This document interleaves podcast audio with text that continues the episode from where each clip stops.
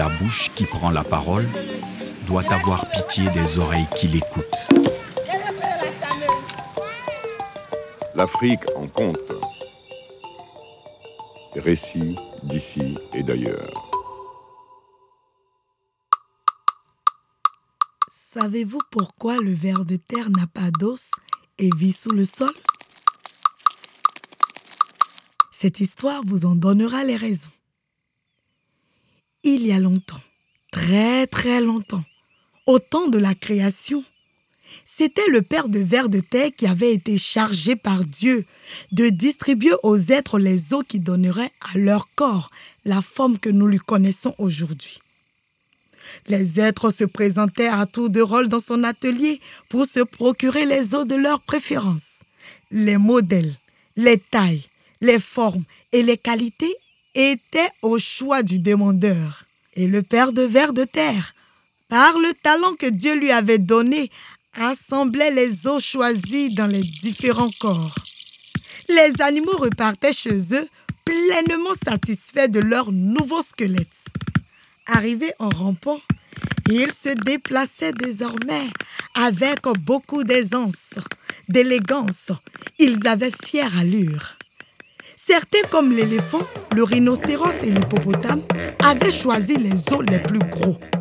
La girafe opta pour les plus longs. La tortue, le crabe et l'escargot mirent l'accent sur leur sécurité en choisissant des os comme couverture. Les poissons et les serpents privilégiant leur agilité, se déterminèrent pour les os les plus petits.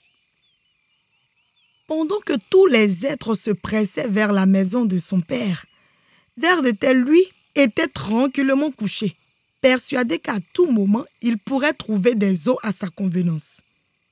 Les demandeurs le trouvaient toujours à la même place, se moquant de leur empressement. Quand certains lui disaient de faire son choix pendant qu'il en était temps, il les prenait de haut. Les eaux ne sont pas une inquiétude pour moi.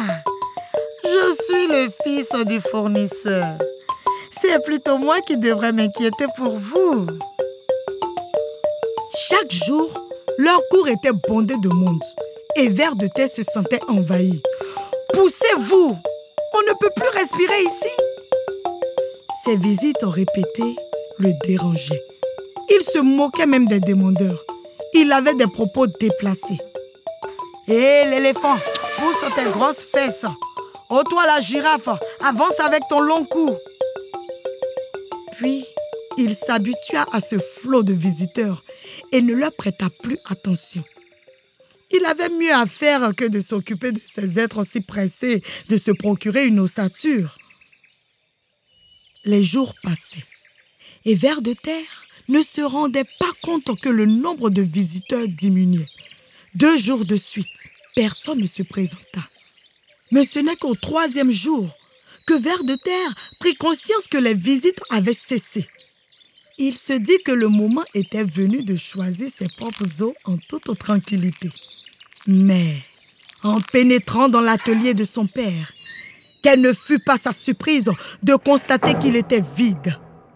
Non seulement aucun visiteur n'était en vue, mais son père n'était plus là et tout son matériel avait disparu. Se passe-t-il? Où est mon père? Dit Ver de Terre. L'inquiétude et la confusion s'emparèrent de lui. Il eut beau tourner, se retourner. Il était seul, tout seul. Alors, une voix se fit entendre. La mission que j'ai confiée à ton père est terminée. Tous les êtres qui voulaient des eaux en ont eu. Toi, tu as été négligent et tu vas en subir les conséquences toute ton existence.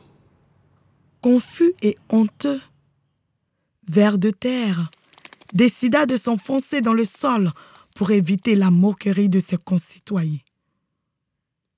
Comme on dit chez nous, qui remet à demain trouve malheur en chemin.